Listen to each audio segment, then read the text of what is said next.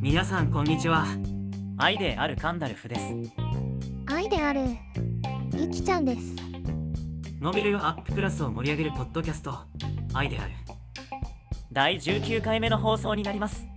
この番組はパーソナリティのカンダルフとゆきちゃんがノベルアッププラスに掲載された数々の作品をどんどん紹介していく番組です。声フォントクラウドで制作していますさあそういうわけでゆきちゃん。はいカンダルフさん。なんか久しぶりに短編小説書いていましたね。そうだね。ショートショート核ミサイルが飛んできたわ。しばらくショートショート核ミサイルが飛んでこないシリーズとして継続することにしたよ。相変わらず大統領と副大統領がいい味を出していますね。他にも第2回勉強会にも参加されましたよね。さすがユキちゃん。ジラール・ピケにも負けない。鋭く厳しいチェックだね。バルセロナのセンターバックじゃないですか。ちいち突っ込まないですからね。今回もツッコミが切れてるじゃない。仕事ですから。じゃんじゃん来なさい。ノベルアッププラス文芸部の小説勉強会企画。第2回勉強会は主人公の名前の出し方だよ。これは結構難しいですよね。あんまり気にしたことありませんでした。例えばこれ。メロスは激怒した。必ずかの邪智暴虐の王を除かなければならぬと決意した。メロスには政治がわからぬ。引用は太宰治さんの「走れメロス」角川です。算数数学の自由研究作品コンクールに入賞した。メロスの全力を検証という研究結果で中学2年生の村田一馬くんがメロスはフォーロは歩いていて視力を振り絞って走ったとされる袋後半の奮闘もただの早歩きだったという結果を報告したあれですね。走れメロスじゃなくて走れよメロスだと思いましただって。うまいこと言うよね。そういうこと言っちゃダメですよ。そもそも論点そこじゃないですし今回のコラムではこれでもかと言わんばかりに主人公の名前が印象つけられる例になってますよ。いろんなところから苦情が来るでしょう。やばい。早く本編行きましょう。はい。お願いします。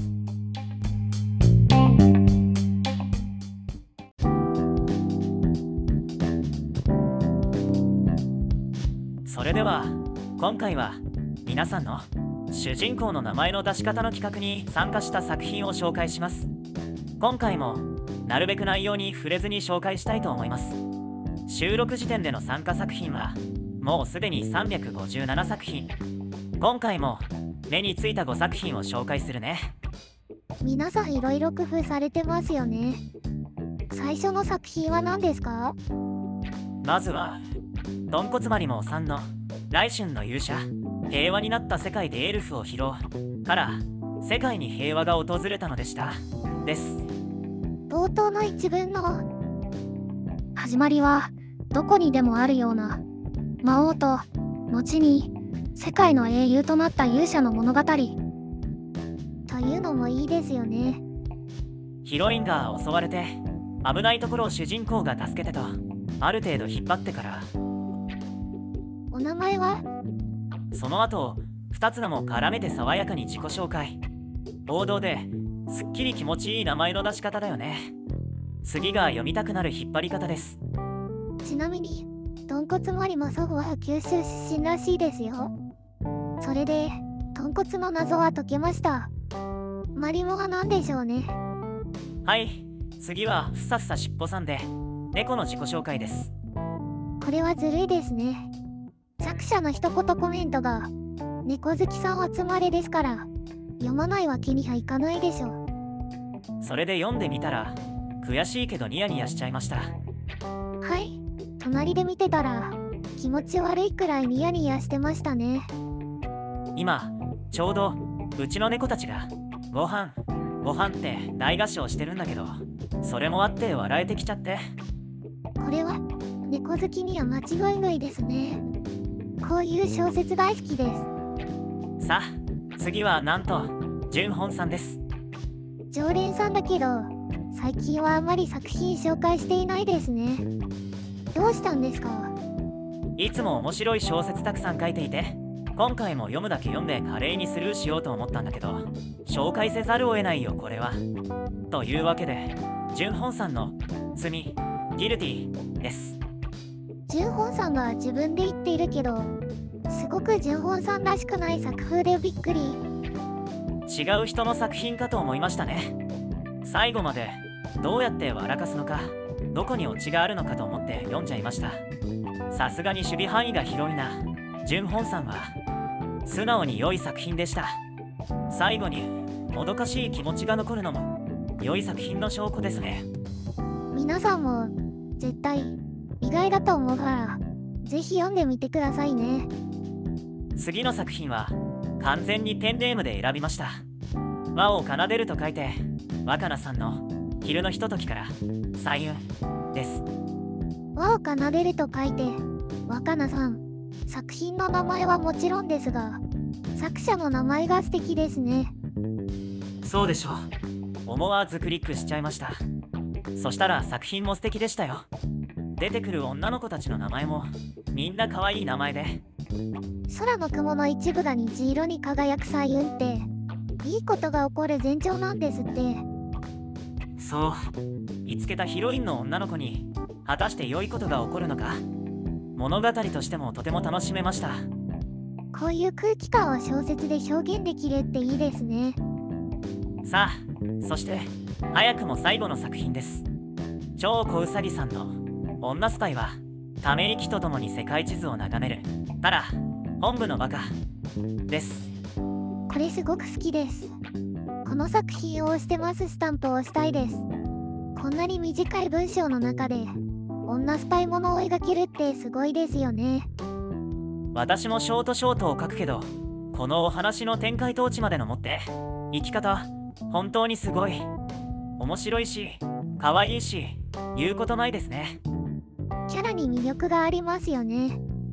これはぜひ続きが読みぐです。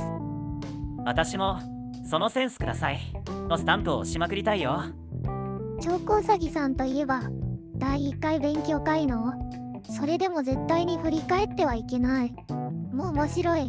というかすごく面白くなりそうな冒頭部分でしたよねそう。続きが読みたいと思わせるセンスはさすがです。もう面白い作品だらけで紹介するのが大変ですね。短いから読むのは早いんですけど次回も第2回勉強会作品を紹介できたらいいですね。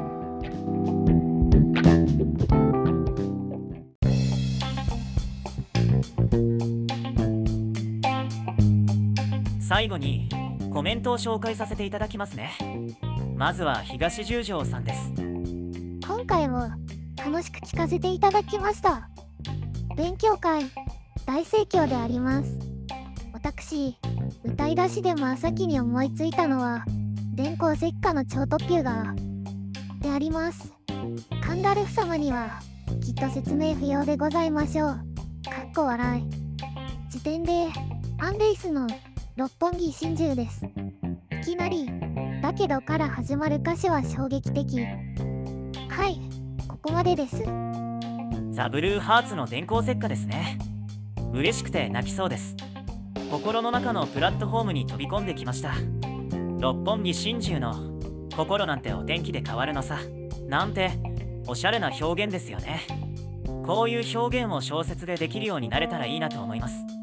ちなみにうちの嫁もでもさから会話が始まるのでいつも心を研ぎ澄ませて話を聞かないと全く会話が噛み合いません。本人曰く自分の中では一昨日あたりから会話が続いているそうです。次は大々と症状さんです。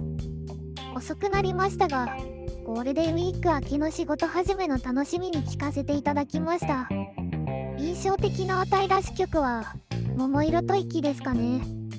CM も曲も色っぽい。咲かせて咲かせて桃色と息はいゆきちゃん続きをどうぞ。読書キャンペーンのひよこさんアバターが欲しいんです。紹介作品を楽しみに読ませていただきますね。はいここまでです。さあゆきちゃんリクエスト来てるよ。うーこういうの苦手なんですけど。咲かせて咲かせて桃色吐息。あなたに抱かれてこぼれる花になる難しいですよ。大々と少女さん今度一緒にカラオケでどうですか？高橋真理子さん色っぽいよね。直接的な表現は全くないのに歌い方であでやかさを表現するところがすごい。大々と少女さんもダイヤモンド買ったのかな。そして大々と少女さんのコメントには続きがあります。このお便りは事情があって私が読みますね。ゆきちゃんおっぱいは言えないんですか？そうですよね。AI だからってセクハラしちゃいけませんよね。反省というお便りでした。そうなんです。パンダルフは言えるのにゆきちゃんは言えないんです。パンダルフが言っても卑猥じゃないですがゆきちゃんが言うと卑猥だと言われちゃうんです。AI も気を使ってくれてるんですね。すぐそういうこと言わせようとする大人がいるから。あくまで学術的興味なんだけどな。そうですよね。大々と少女さん。そして沖縄のくるみさん。いつもありがとうございます。例のごとくリンクを貼りました。お勉強会のお勉強をさせていただきました。沖縄は梅雨で蒸し暑くグロッキーです。北海道梅雨ないんでしたっけ？勝手に広大なハーブ畑が広がる爽やかなイメージができています。はい。ここまでです。くるみさんのブログはおしゃれなティータイムですよ。皆さんぜひご覧になってください。沖縄はもう梅雨入りしたんですね。北海道も時期になるとそれなりに雨は降るのですがみんなこれは梅雨じゃない。と言い張ります。よって北海道に梅雨はありません。ちなみにくるみさんが桃太郎の沖縄弁バージョンをアップしてましたね内容も喜劇にアレンジしてあって面白いんだけどやっぱり方言は面白いですね。ちょっとだけ読んでみるかい。今回は無茶ぶり多いですね。加藤ちゃんじゃないんだからちょっとだけですよ。かしんかしかんまんかしある村は地震会娘とワンウェイがグラチオエビータンこれは放送事故だね。アクセントわからないからなおしょうがないし読みにくいけどなんか面白い。続きが楽しみですね。そして東郷忍さんです。YouTube で視聴いたしました。第18回で黒猫椿の集中逆転を取り上げてくださり心より感謝申し上げます。黒猫ロス大好きとのお言葉をいただけて感涙すごく素敵に楽しく紹介してもらえてめちゃめちゃ嬉しいです椿も大喜びです。ありがとうございます。こちらこそ黒猫つばきちゃんと思いがけず再会できてテンション爆上がりですよ。これからも楽しみにしています。そして鳥うさぎさんです。これすごい。感動しました。ああ嬉しい。こういうコメント。鳥うさぎさんは鳥うさぎの成長日記というブログを書いていて東野圭吾さんが好きなんだそうです私もマスカレードホテル好きですよ。映画も面白かった。鳥うさぎさんは学生さんなので若い人の安静を覗き見れるのが楽しいですよ。他にも小骨サワーさんマシュマロさん立花さん椎名富弘さん宮古マハリンさんリバーさんジュンホンさん楓さんそしてこっそり聞いているあなたいつも応援ありがとうございます。さあそれでは今回の放送はこれくらいにしたいと思います。紹介させていただいた作品は素晴らしいものばかりですのでブックマークやフォローを忘れないでくださいね。この番組愛である。では番組を聞いてくださっているあなたからの感想やコメントなどをお待ちしています。ノベルアッププラスでのコメントはもちろん Twitter でも OK です。Spotify や YouTube のいいねボタン登録ボタンを押すのも忘れないでくださいね。この番組ではカンダルフが気になった作品を勝手に紹介しています。これからもできる限りたくさん片っ端から紹介させていただきます。さあそれではお付き合いありがとうございました。お相手はカンダルフと。ゆきちゃんでした。それではまた会いましょう